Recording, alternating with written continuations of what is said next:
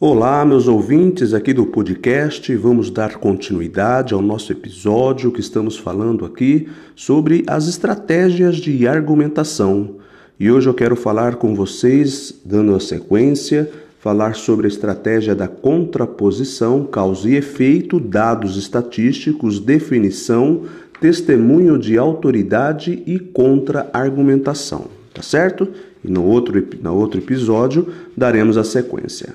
A contraposição é contrapor, que significa confrontar, pondo lado a lado certos elementos. Um exemplo, segundo uma enquete realizada pela BVA para o, o vespertino Le Parisien, Le Parisien 58% dos franceses são favoráveis ao casamento homossexual ante 63% no ano passado. Por outro lado, 50% entre eles não são contrários à adoção homoparenteral, ante 56% no ano passado. Então, isto é um, uma contraposição. Vejamos agora o que é o causa e efeito em um exemplo. Restúdios conectivos de valor causal, conclusivo ou consecutivo, as conjunções e preposições para entender bem o que é causa e efeito, pois são eles que estabelecem a relação de causa e efeito. Olha só o exemplo. Como todos os outros, o preconceito homofóbico é cultural, pois não se sabe com ele, não se escolhe ser homossexual nem heterossexual.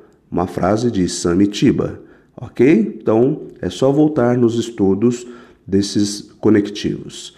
E os dados estatísticos? O Vox Populi, Populi faz recentemente uma pesquisa de âmbito nacional. Deu o esperado, 48% dos entrevistados disseram sim, simpatizar com algum partido, mas 80% desses se restringiram apenas a apenas três. PT com 28% das respostas, PMDB com 6% e PSDB com 5%. Olhado desse modo, o sistema é, portanto, bem menos heterogêneo, pois os restantes 26 partidos dividem os 20% que sobram. Jornalista aí, economista Marcos Coimbra certo? Vamos ver agora por definição.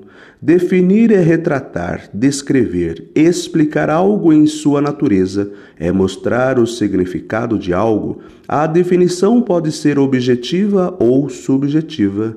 Vejamos um exemplo. Segundo Barbosa Filho, o amor é um sistema, um sentimento sublime que supera os problemas e as diferenças, resiste ao tempo e se fortalece com a distância. É a partir desse sentimento que muitas pessoas entregam suas vidas a favor de outras. Agora, o testemunho de autoridade. Uma autoridade pode ser uma pessoa ou até mesmo uma instituição, desde que goze de prestígio social. Tal recurso é muito relevante na argumentação. Vejamos um exemplo. Deve-se ressaltar a importância da transparência nos governos para aprimorar a governança e a gestão. Tal afirmação foi inclusive sublinhada pela presidenta Dilma Rousseff. Quanto maior a transparência, maior a possibilidade de que o dinheiro público se destine ao que são os programas necessários. Este é o de autoridade. E por último, vejamos a contra-argumentação. Contra-argumentar é apresentar argumento em contrário, ou seja, expõe-se uma ideia para depois refutá-la, negando-a ou reduzindo sua importância, a fim de mostrar que a tese defendida, a contra-argumentação, é melhor que a refutada. Vejamos o exemplo.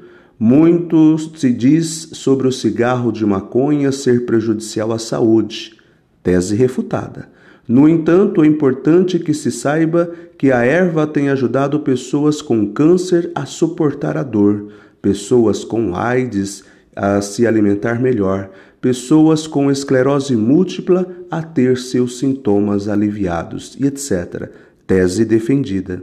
Percebeu? Paremos por aqui. Semana que vem voltaremos para finalizarmos essas estratégias. Fique com Deus, um abraço e até o nosso próximo episódio. Tchau, tchau.